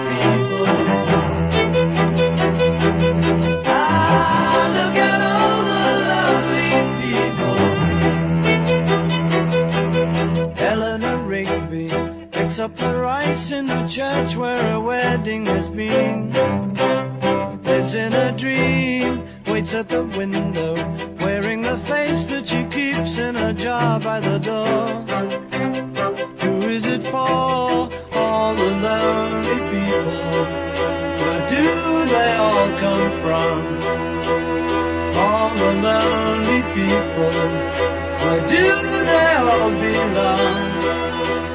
Father Mackenzie, writing the words of a sermon that no one will hear. No one comes near, look at him working, darning his socks in the night when there's nobody there. What does he care? All the lonely people. ¿Cómo llegamos a The Lonely People? Decía eh, nuestra protagonista mientras trata de recordar la letra de Eleanor Rigby y no puede, ¿no? Para sacarla como canción propia en ese universo sin los Beatles. Y no recuerda la letra y no recuerda y repasa y repasa. Y Se este, pasa dice, toda ¿cómo- la cómo- película casi, Lonely pobre. People, ¿cómo llegamos al Lonely People? Eh, bueno, hay varias historias. Eh, Los Beatles han dicho alguna vez de dónde sacaron este nombre, Eleanor y Rigby. Este, eran de- venían de dos cosas distintas, ellos lo mezclaron, hicieron una fantasía Sí. con la canción. Pero lo cierto es que hay en el cementerio local una lápida que habla de Eleanor Rigby. Eh, dice que era una este, trabajadora de un hospital que murió en 1939 a los 44 años. Y nueve años después McCartney escribiría la letra que se convertiría en una de las canciones más famosas del grupo, que es esta que estamos escuchando, ¿no? Exactamente. Estoy mirando otra cosa, Daina, disculpame. Bueno, entonces yo termino con esto y te dejo. dale. Dice, es tentador imaginarse a dos adolescentes, Lennon y McCartney, contemplando la lápida, elucubrando sobre la vida que habría llevado Eleanor para escribir después la letra. Eh, pero bueno, eso no impidió que el título, el título de propiedad de la tumba de Eleanor Rigby lo encontró un familiar, pero en realidad pocos supieron de su existencia hasta la década de los 80 y el propio McCartney ha negado que se inspirara en la tumba para crear la canción, pero eso no impidió que el título de propiedad de la sepultura se incluyera en una subasta de objetos relacionados con los Beatles que se llevó a cabo en Warrington, en el Reino Unido, con un precio de salida de 4.000 libras, unos 5.300 dólares, el título de propiedad de la tumba de Eleanor Rigby. Eh, bueno, David Bedford escribió varios libros sobre la banda, dijo, es muy raro esto, entiendo que paguen por la partitura de la canción, pero la tumba me parece muy inusual, pone el título de propiedad de la tumba. Bueno, la historia, en la película aparece esta lápida, y dice que es probable, los historiadores dicen, algunos historiadores, que es probable que en esas visitas al patio y al patio de la iglesia y ese cementerio, en algún lugar se les hubiera quedado prendida. Pero para mí es nuevo que hay una lápida que dice Eleanor Eleanor Rigby, sí. Fulano Bueno, de tal y su amada esposa. ¿Te acordás de. Agustín Ferrato? Sí, claro. ¿Tiranos temblado? Sí, claro. Bueno, abrió un canal de YouTube que se Sí. llama Analizando Humanos y se eh, inauguró con eh, ayer con el video Analizando Humanos en Abbey Road. Entonces es un- una cosa maravillosa, muy divertida, eh, donde Agustín Ferrando eh, sube eh, una, la cámara de vigilancia, una webcam, a ver qué hacen los transeúntes Que cruzan la justamente de- en la cebra de Abbey Road, que es la más buscada cebra del mundo para sacarse una foto. El resultado, eh, por supuesto, maravillosamente bien editado por Agustín Ferrando. Este, es- este es el primer capítulo. Eh, dice Ferrando que se obsesionó con el lugar y lo vigiló remotamente con esta webcam y luego tuvo la ocasión de desplazarse personalmente hasta el lugar haciendo un registro y descripción que no tiene Ah, desperdicio. ver. Búsquenlo, por favor. Analizando Humanos es el canal. Eh, nos tiene a, eh, a pico seco con Tiranos Temblados, pero bueno, nos tiró este hueso Está de bien, Agustín Ferrando para divertirnos. Justo a los 50 años del disco Abbey Road, este, inaugura con este, Lo voy a con este video. Búsquenlo porque se van a divertir. Después de la pausa y las noticias, amigos, el legado musical de los Beatles. Lives in a dream, waits at the window, wearing the face that she keeps in a jar by the door.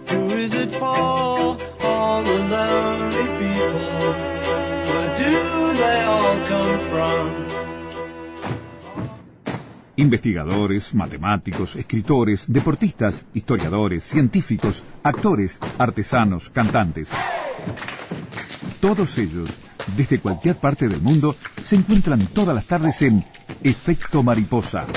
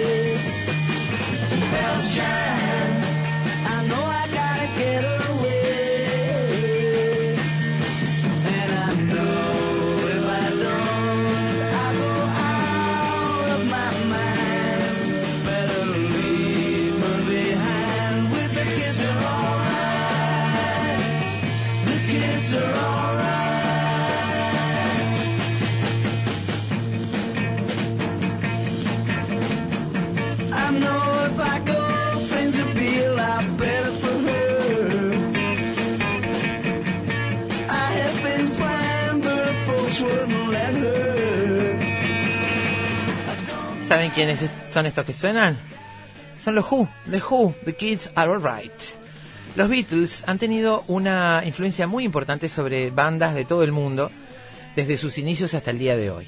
Una de las primeras bandas en las que repercutió la música de la banda de Liverpool fue The Who. Los londinenses se formaron en 1964 y han sido un espejo en cuanto a la formación, la instrumentación y la forma de tocar sus canciones. Los golpes de batería de Keith Moon son parecidos a los de Ringo Starr, los arreglos corales toman muchos elementos de los de los Fabulosos Cuatro y además las armonías musicales de los comienzos de la banda parecen ser un claro reflejo de las composiciones de Lennon o McCartney, el legado musical de los Beatles.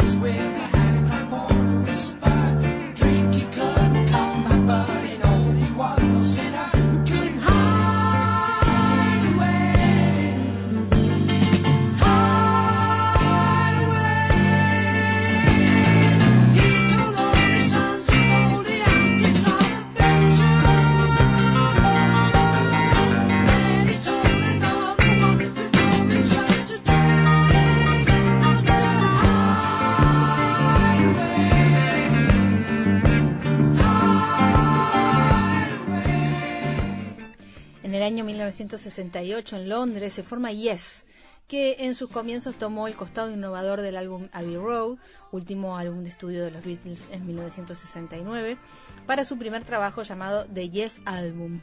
En la década del 70 aparece una considerable cantidad de bandas emparentadas con el estilo musical de los Beatles, entre las que se encuentran Queen, Led Zeppelin, Pink Floyd, entre otras.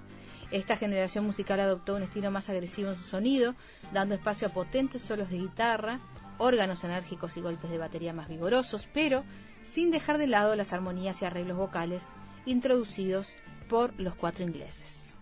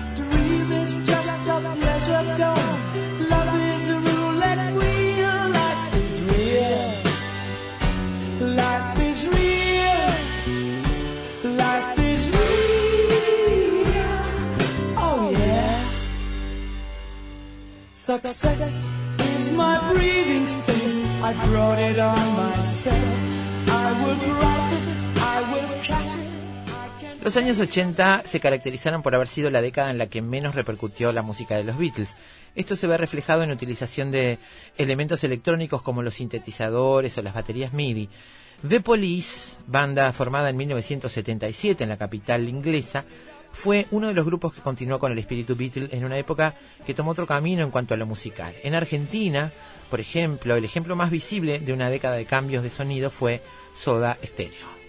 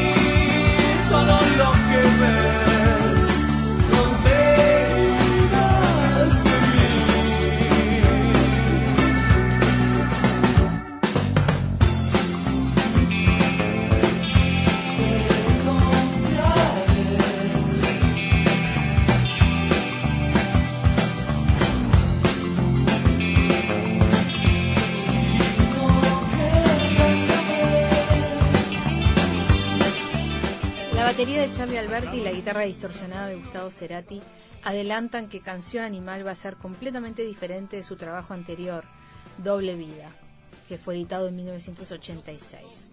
En esta canción las seis cuerdas son protagonistas y la influencia del rock pesado es notoria. De esta manera surge, surge un sonido distinto que da como resultado el álbum más rockero de la banda. Para grabarlo, Cerati revisitó la música de su adolescencia. Almendra, Led Zeppelin y por supuesto los Beatles.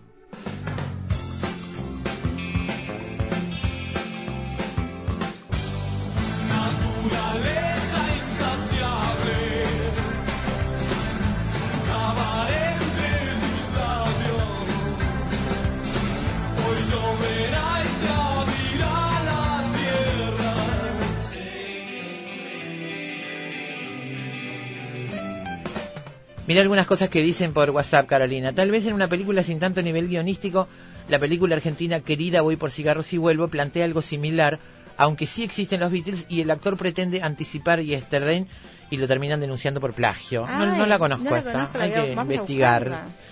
Dice Ana, no puedo ni siquiera imaginar mi adolescencia sin los Beatles. Cómo a pesar de no entender el inglés me movían emocionalmente esas voces y su música. Qué preciosa música la del programa de hoy para la biblioteca. Gracias, dice Leonor. Un placer, Leo. Gracias a todos. Bueno, 1990, que es lo que estamos escuchando, es una canción con un sonido puramente Beatle, en el que la batería, a los Ringo Starr y los coros que remiten a Help, hacen de esta canción una de las más pop del disco de Soda. Contaba Cerati en una entrevista, Beatles fue lo primero, lo primero que me empujó. Recuerdo casi en el jardín de infantes agarrando unas escobas con unos amigos y formando un cuarteto de escobas imitando Twist and Shout que lo habían pasado en un noticiero en Argentina. Estamos hablando de 1967. We want you to. We want you to hear. We want you to dance. Dance all night long. But when the music starts, don't stay there like a fool and break it all. You listen me break it all. If you're getting tired, if you're getting sad, come and shake with us. Great plan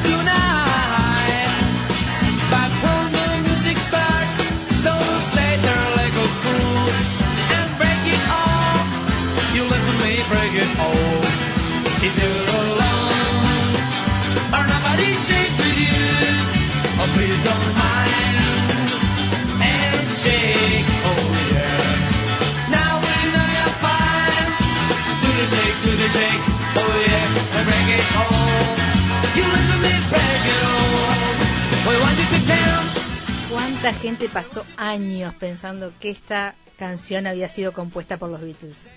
Pero, ¿cuánta, ¿Cuánta? gente? ¿Cuánta? Cuando se estrenó la película Hit, Sí, había yo- gente que salía del cine diciendo, yo recién me entero que no era de los Beatles. Twist and Shout. Bueno, Uruguay también tuvo su Beatlemanía. Los Shakers, creados en 1964, tomaron a los cuatro de Liverpool como modelo en la música, la forma de vestirse y además sus cuatro discos de estudio tienen semejanzas con algunos momentos particulares en la historia musical de los Beatles. A medida que el grupo inglés evolucionaba, también lo hacían los Shakers. Los Shakers ej- ejercieron una influencia decisiva sobre el origen del rock nacional en la Argentina. Luis Alberto Spinetta, por ejemplo, contó que después de escuchar por primera vez la canción I Hope You Like It eh, 042, sentía que eh, había escuchado la música perfecta, algo mejor y más moderno que los Beatles. Este hecho marcó mi vida para siempre.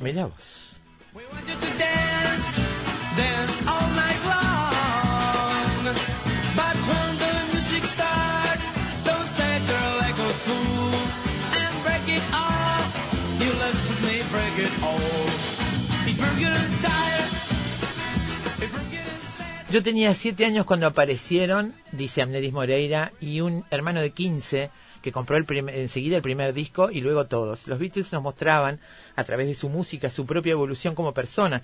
Por eso se fueron desmarcando entre ellos mismos la juventud, el twist, el rock, la búsqueda espiritual, la búsqueda del amor. I love Beatles and Butterfly Effect, dice, dice. Amneris. Los, los hermanos mayores sirven para esas cosas. Sí, claro. Y Miriam Cabrera dice, hola gente linda, los escucho hablar de los genios de Liverpool y fueron responsables de mi piel de gallina que tuve todo este rato. Ah, look at Lonely People. Gracias Miriam. Bueno, Beatles. Y ahora de los Beatles y de esta película ejercicio de qué pasaría si no hubieran existido, nos vamos a averiguar un poco sobre la historia contrafactual o contrafáctica. ¿Qué hubiera pasado si? ¿Qué hubiera Tres pasado si. Colón no hubiera, si los reyes no le hubieran dado la plata a Colón para viajar, imagínate. Si los reyes no se hubieran casado. Por ejemplo, si no se hubieran casado y ahí para atrás.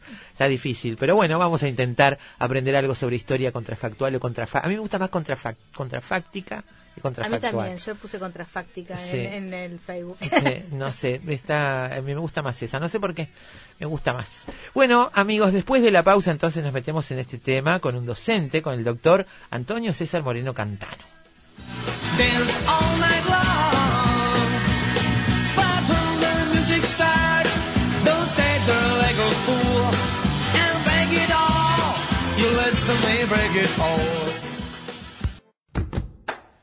Lo único seguro es que el sol sale por la mañana y se oculta en la noche. Lo que sucede en el medio es culpa de efecto mariposa.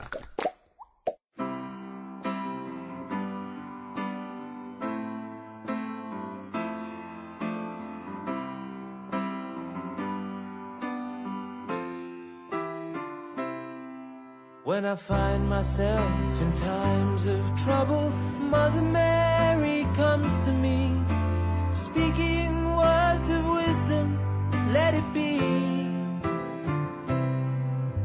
And in my hour of darkness, she is standing right in front of me, speaking words of wisdom, let it be. Let it be, let it be,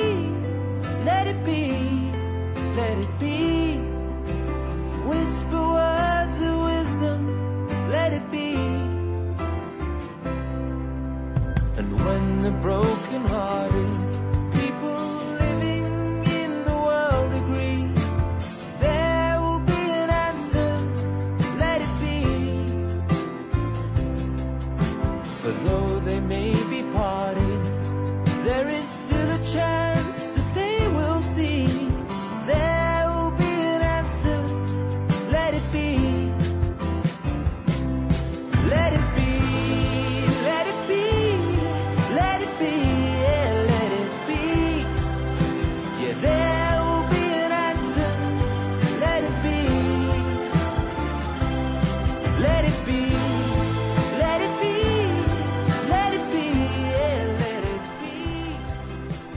Let It Be en la versión de Himesh Patel que en la película tiene un momento, la verdad es de los más disfrutables me parece Muy de la divertido. película cuando este muchacho intenta mostrarle a sus los padres le dicen a ver mostrame las canciones que estás haciendo porque en fin los padres que no creen nada en él y empieza a tocarle Let It Be en el piano y lo interrumpen cinco veces suena el teléfono hablan viene un vecino todos opinan sobre que no debe dedicarse no a la música nunca ter- termina nunca de tocarla termina de tocarla.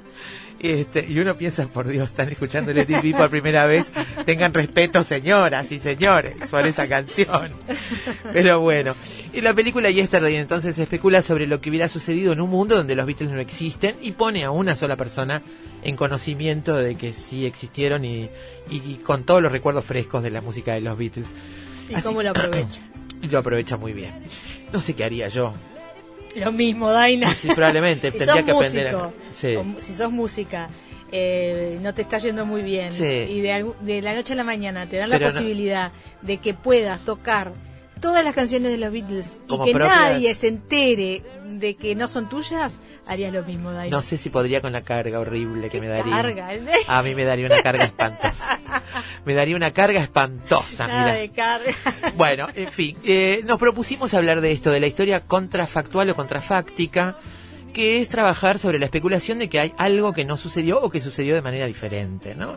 Este, decíamos, bueno, recién si los reyes de España, reyes católicos, no le hubieran dado el dinero y todos los tesoros que le dieron a Cristóbal Colón para viajar este, al- teóricamente a las Indias y toparse con semejante continente enorme. Nos descubrieron. Sí, al fin nos descubrieron, como decía Lelutier, ¿no? Bueno, en fin, nos ya estábamos acá hace mucho tiempo, pero nos descubrieron igual. sí.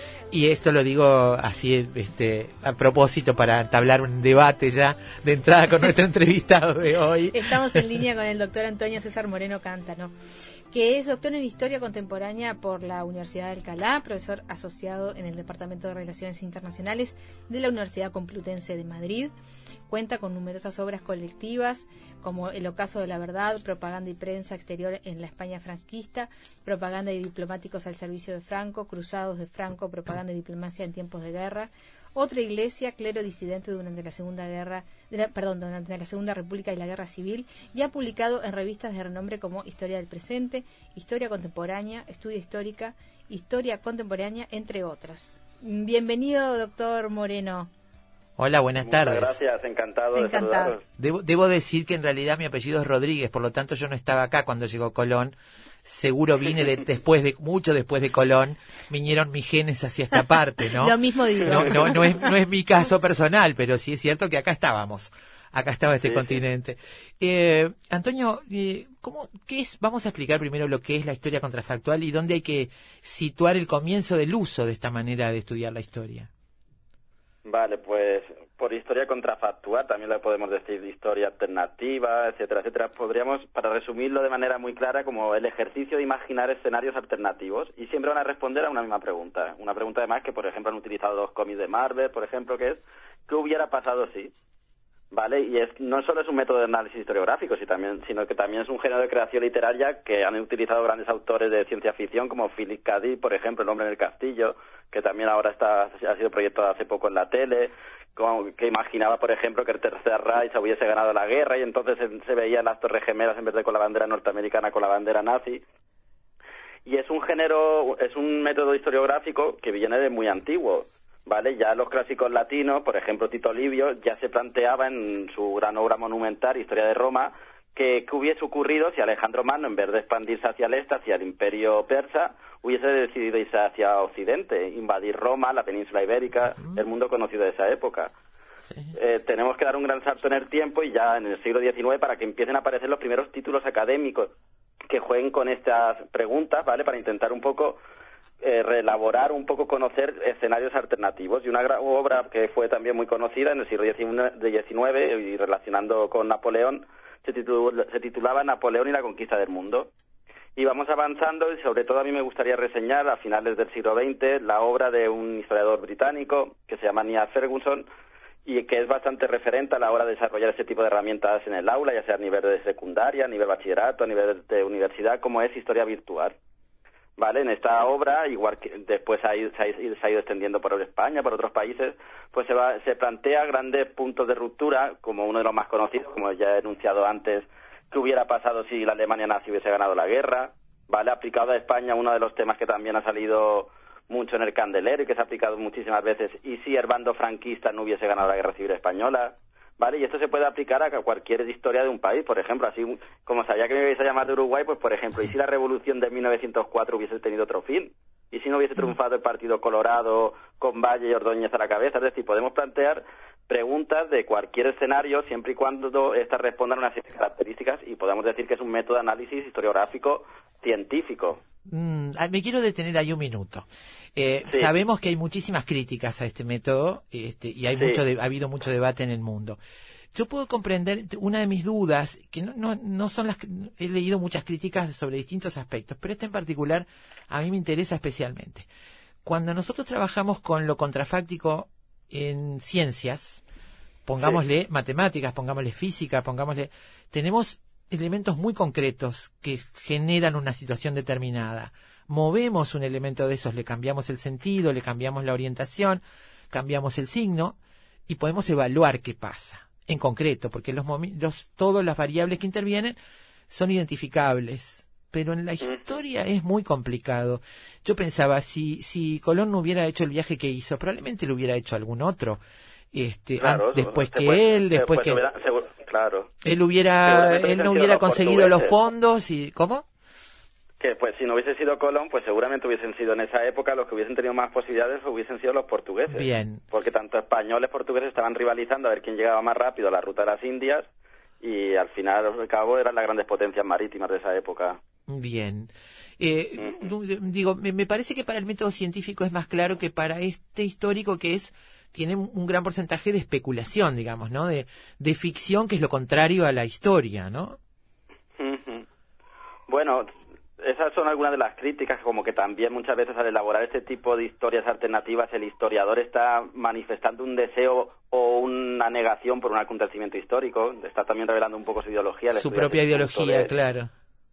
Sí, también pues se le acusa de que es, destinar un tiempo que podría ser eh, eh, fijado para de, verdad estudiar lo que ha ocurrido y que a lo mejor hay- existen multitud de acontecimientos que aún se desconocen en la realidad de cualquier país. Pero bueno, para intentar un poco salvar estas críticas, lo que lo que hay que establecer, como ya han realizado diferentes académicos, es, por ejemplo, lo más importante siempre va a ser el punto de ruptura, ¿vale? ¿Qué, qué, qué, qué- qué acontecimiento escogemos? Y el acontecimiento que seleccionemos siempre tiene que ser algo verosímil, que tenga una, una trascendencia, un valor histórico enorme. Por ejemplo, como tú has dicho, por ejemplo, la llegada de Colón a la, a la América precolombina. ¿vale? Pero no podemos plantear una pregunta, pues, ¿qué hubiese pasado si Colón eh, hubiese muerto en en vez de 1492 en 1491? Vale, es un hecho que podría haber puede, alguno le puede llamar la atención, pues si no hubiese sido Colón, hubiese sido otro marinero de la época. Tampoco es algo tan, tan, re- tan relevante. También tenemos que intentar que el punto de partida histórico que se vayamos a seleccionar tiene que ser relevante, plausible, tiene que ser interesante y, sobre todo, una vez que vayamos a, hacer- a realizar esta historia contrafactual o contrafáctica, vamos a desarrollarla siempre con una lógica. ¿Vale? Pues vamos a estudiar a partir del acontecimiento que sabemos que sí su- sucedió, metiendo ese condicionante cómo hubiese cómo se hubiese desencadenado desde el punto de vista político, social, cultural, religioso, que es un poco lo que yo vengo haciendo con mis alumnos en la universidad. Tú lo justificás como una herramienta docente, más que nada, digamos. Sí, sí. Eh, más más ¿Por qué? allá. Porque- sí, sí. Yo la utilizo por varias razones. En primer lugar, porque tiene un poder de atracción enorme, ¿vale? Como dicen diferentes pedagogos, las tareas creativas son las que más motivan mucho más que cualquier mecánica y además siempre y cuando potencien el aprendizaje significativo. ¿Qué nos permite esta herramienta? Para empezar, vamos a tener un tema que va a motivar enormemente al alumnado y le va a atraer porque no está acostumbrado a desempeñarse con este tipo de, de ejercicios. Lo típico en la universidad es, venga, pues vamos a leernos un report, vamos a leernos un libro, vamos a hacer una reseña, un trabajo en grupo, algo que es muy, muy académico, muy tradicional. Además, permite este- este- esta herramienta permite profundizar en aspectos muy concretos del temario. Podemos elegir un punto de ruptura muy preciso de alguna zona geográfica que a lo mejor ellos no, nunca han, han leído o han profundizado sobre él. Por supuesto, si vamos a hacer una historia alternativa, lo que tenemos que conocer perfectamente es lo que realmente ha pasado. ¿Y eso a qué contribuye al alumnado? A planificarse, a potenciar la faceta investigadora y muy- sobre todo una vez que hacen esta historia alternativa, yo lo que quiero es que me la, la expongan al resto del alumnado con una presentación digital. Entonces, tienen que impulsar la síntesis, la organización de información, trabajan con las nuevas tecnologías, que encaminado con- convenientemente yo creo que es una herramienta muy útil. Antonio, entonces, eh, digamos, para, para ordenar eh, la clase, tú empiezas por darles el, la historia como tal como fue. Sí, eh, yo lo te, tienes que asegurar que ellos sepan primero la historia tal como fue. Claro, claro. Yo, por ejemplo, este tipo de herramienta lo utilizo en mi asignatura de Relaciones Internacionales Culturales o Relaciones Exteriores de España como una práctica especial. Les planteo una serie de preguntas muy relevantes relacionadas con la historia de España o a nivel general. ¿Vale? Pues, ¿qué hubiese pasado si el bando sureño hubiese ganado la guerra civil en Norteamérica? Preguntas de esta índole. Pues, primero, lo que tienen que hacer es estudiar el fenómeno histórico, es lo que realmente ha ocurrido, ¿vale? De una manera muy profunda. Y a partir de esa lógica y de esos datos reales, ¿cómo podría haber sucedido de manera alternativa desde un punto de vista político, social, religioso? ¿Vale? Son, claro, a la hora de evaluarlo, la subjetividad tiene un, pa- un papel muy elevado. Por tanto, yo ya les establezco de partida una rúbrica que intento que sea lo más objetiva posible. Pero como bien has dicho, lo primero que tienen que, con- conocer es el, el suceso en sí. Bien, después de eso empiezan a trabajar, que trabajan en grupos, ¿cómo trabajan? Mm, Bueno, pueden trabajar de manera individual en grupo y lo primero que siempre les pido es que me manden un Word que- donde van toda esta información que ha ocurrido, me la sinteticen, ¿vale? Ya de esa manera también he potenciado su faceta investigadora. Después, una vez que han elegido eso, ese punto, tienen que desarrollarlo eh, jugando con estos elementos que hemos dicho de la historia alternativa. Hace poco, pues en Relaciones Exteriores de España, varios, un, un alumno me encantó, además que tuvo un 10 en su práctica, me planteó qué hubiese ocurrido si los aliados, tras la Segunda Guerra Mundial, hubiesen invadido España. Pues un poco interpretando qué, forma de gobierno hubiésemos tenido, un poco la continuación de la Segunda República, qué repercusión hubiese tenido eso en el plano internacional, un poco en el contexto de la Guerra Fría. Y al final es una manera de profundizar en acontecimientos ya conocidos y que además requieren de su imaginación, de su capacidad de empatía hacia otros tipos de fenómenos. Es que es, un- es una herramienta, no es para, eh, por supuesto hay que combinarlo con otras herramientas. Yo, siempre digo que igual que no solo podemos utilizar videojuegos para el aprendizaje, no solo podemos utilizar inteligencia múltiples, eh, el- eh, todo es una, un, un banco de recursos que cuanto mejor se combinen y se utilicen en el aula de manera adecuada, pues mucho mejor para el aprendizaje del alumnado. Eh, te- te- la constancia tuya es que da resultado y que incorporan la historia real de una manera más efectiva. Sí, sí, además amplía sus miras y, y profundizan en acontecimientos que a lo mejor no son tan conocidos, pero como también quieren destacar, si no ser repetitivos y escoger siempre el mismo tema, ¿qué hubiese pasado si el bando franquista hubiese perdido la guerra? Pues entonces profundizan en aspectos más particulares de la historia de España o de cualquier otro país y eso amplía, por supuesto, sus miras y su conocimiento histórico. Y también les potencia un poco lo que es su capacidad de análisis crítico, constructivo, imaginativo. Bien. Eh, hay, en, en esa especulación, hay a veces eh, planteos que, que, digamos, que enuncian las cosas de una manera más binaria, más, porque, ¿qué hubiese pasado si el bando franquista perdía la guerra?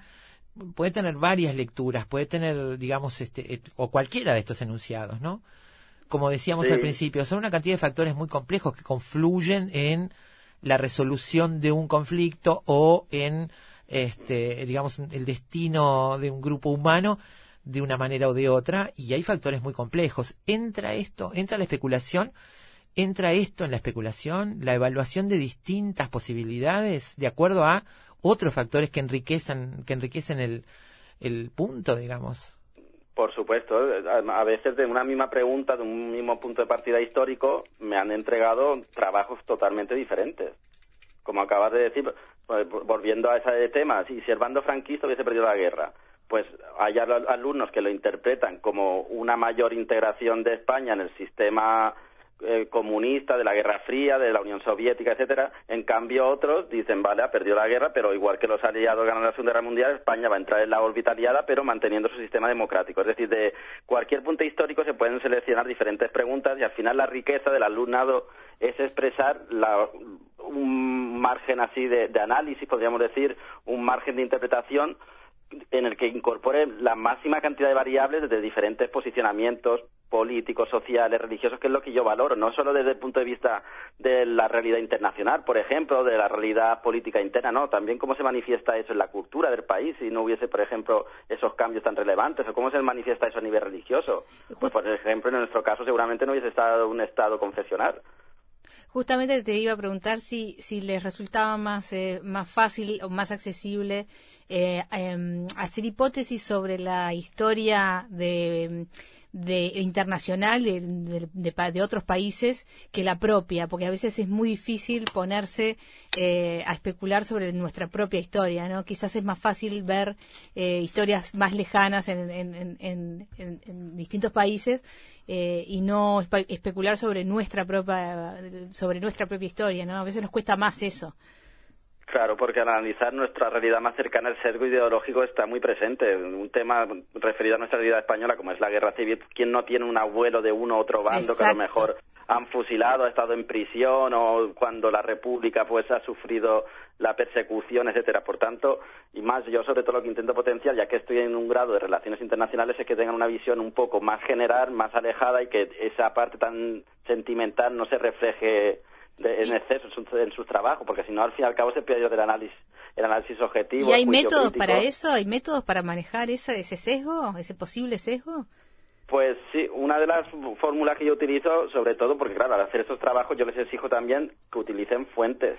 Pues Mm. cuanto más ricas sean esas fuentes, sean fuentes contrastadas, de rigurosidad académica, fuentes de autores de reconocido prestigio, mucho mejor, porque a partir de ahí es donde ellos van a construir su discurso alternativo, pero claro, primero tienen que utilizar ese tipo de autores, no autores muy sesgados, que te podríamos decir de muy extrema izquierda, muy de extrema derecha, porque al fin y al cabo entonces eso es apología, no es un discurso histórico objetivo.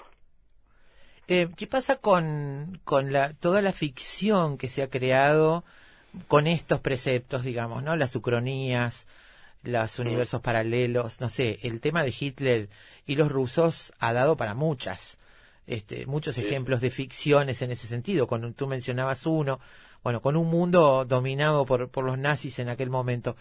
Eh, esto lo, lo utilizan, no sé, películas, cómics, libros. Sí, sí, a- volviendo un poco, como te he dicho, uno de los primeros referentes que dentro del género distópico, que también juega con esos futuros apocalípticos, donde el ser humano ha llegado a, a la destrucción debido a una guerra nuclear, etcétera, etcétera. Uno de los más conocidos es Philip K. Dick, ¿vale? Sí. El autor de, de Blade Runner eh, eh, y su obra El hombre en el castillo, que juega con eso, que es la victoria del Tercer Reich. Pero es que también en Marvel, me acuerdo, hace unos años sacó una colección que era What If, que hubiera pasado así. Y entonces jugaba con sus propios personajes. Y si el Capitán América no se hubiese transformado en lo que es, en ese héroe. Y si Peter Parker de Spider-Man hubiese... No le hubiera decir, picado la araña, sí. Sí, sí, el propio, el propio género del cómic también ha jugado con esas variables y por supuesto también los videojuegos. Ahora hay un videojuego muy conocido, Wolfenstein, ha sacado la segunda parte, pues juega un poco con que la, la Alemania nazi gana la guerra. Hay varios juegos también de simuladores donde Corea del Norte se fusiona con Corea del Sur, se forma un gran Japón y invaden Estados Unidos. Es un, un elemento muy atractivo para cualquier lector, jugador, y que tiene un gran reclamo en, en la propia literatura, no solo ya de, de autores distópicos. En España, en el año 76, Jesús Torbado, que fue premio Planeta, pues escribió una obra muy interesante, una novela que se llamaba En el día de hoy, y en- entonces en el que la República había ganado la, guerra civil y cambiaba en el famoso parte de guerra.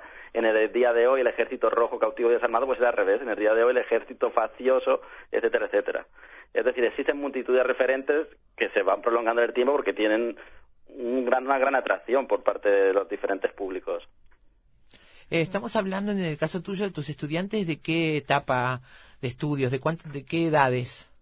Sí, pues yo es que lo en diferentes etapas. Yo trabajo en diferentes niveles, doy clases en secundaria, en alumnos de 12 a 14 años, y ahí lo hemos hecho a un nivel mucho más sencillo. Por ejemplo, ¿y si no se hubiesen casado los reyes católicos? Y yo me la hacían un poco tipo telenovela, pero claro, también combina... ellos ya aprendían cuándo se casan los reyes católicos, de qué dinastía era. Un poco lo hacen un poco más más li- ligero, podríamos decir, pero también lo hemos desarrollado en la universidad, con alumnos con una gran formación, con un, el grado de Relaciones Internacionales con una nota de corte muy elevada para entrar en el mismo, que por tanto que tienen unos conocimientos bastante potentes, y entonces ahí los resultados sí que son bastante espectaculares, porque elaboran historias alternativas que a lo mejor el que no conozca el acontecimiento en sí podría, pues se podría plantear, es que esto podría haber ocurrido de, esta, de tal manera.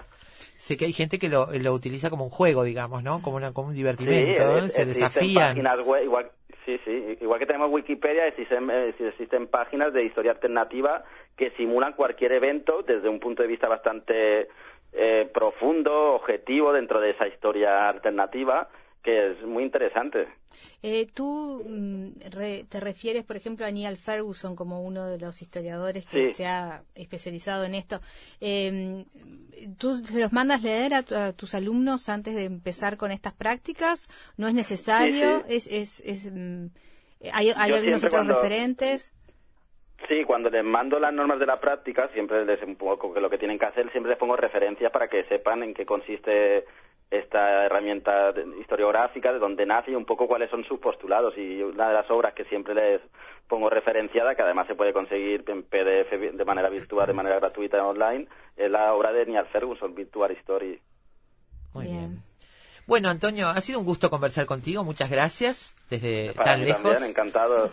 para hablar de esta práctica de la historia contrafactual o contrafáctica. ¿Viste la película Yesterday?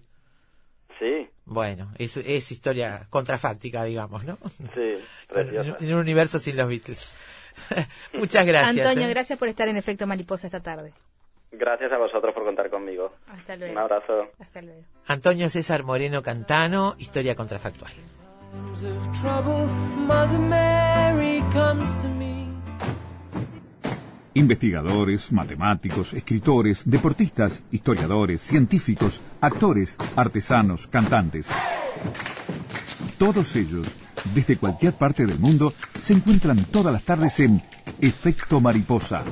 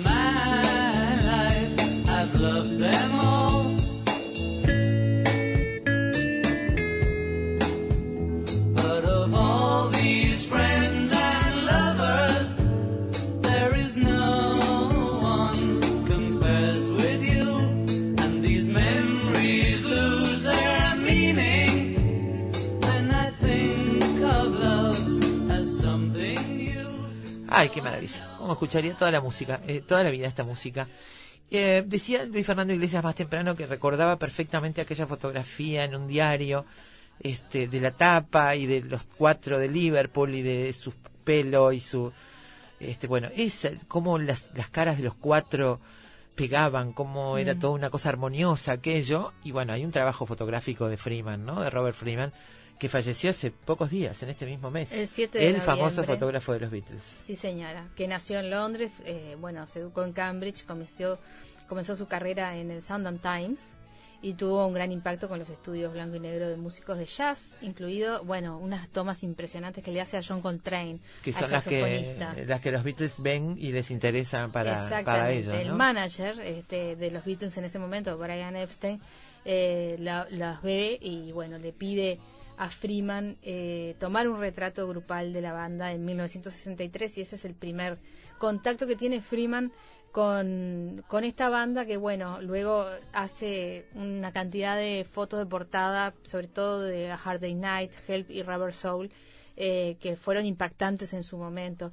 Eh, Paul McCartney le rindió homenaje a Freeman el día de su, de su muerte, de su fallecimiento, publicando un, extenso homenaje en línea. Bueno, eh, dice que es uno de sus fue uno de sus fotógrafos favoritos.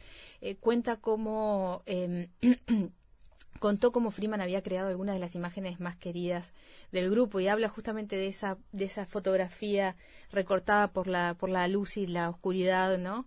Este de los Las cuatro cuatro caras las cuatro como, caras como como las lunas la luna con la mitad oculta por la oscuridad ¿no? Exactamente. Dice, la gente a menudo piensa que la foto de esta portada este, de nuestras frentes en media sombra fue una toma de estudio cuidadosamente arreglada, pero de hecho Robert la tomó con bastante rapidez en el pasillo de un hotel en el que nos estábamos quedando, donde la luz natural provenía de las ventanas al final del pasillo. Creo que no tardó más de media hora eh, en lograrlo. Em, bueno, luego, eh, luego de, de- de sacar esas, esas fotos, eh, sacó otras que aparecen como cuadros de la película en, la- en, en la Hard Day's Night y que fueron tomadas en el estudio de Freeman. Pero además cuenta una, una historia muy, este, muy interesante sobre el retrato distorsionado de Robert Soul, de la cubierta de Robert Soul. Viste que las caras son como alargaditas, Sí. como quedan como un, como un, como un efecto alargado. Eh, dice, la práctica normal de Bob era usar un proyector de diapositivas y proyectar las fotos que habían tomado en un pedazo de cartón blanco, que era exactamente del tamaño del álbum, lo que nos daba una idea precisa de cómo se vería el producto terminado, dice, escribió McCartney en su, en su obituario este, de homenaje a, a Freeman. Durante su sesión de visualización, dice McCartney, la tarjeta que había sido apoyada en una pequeña mesa cayó hacia atrás y le dio a la fotografía un aspecto estirado. Estoy leyendo una, una nota de The Guardian, ¿no? De la, del, del diario The Guardian de, de Londres.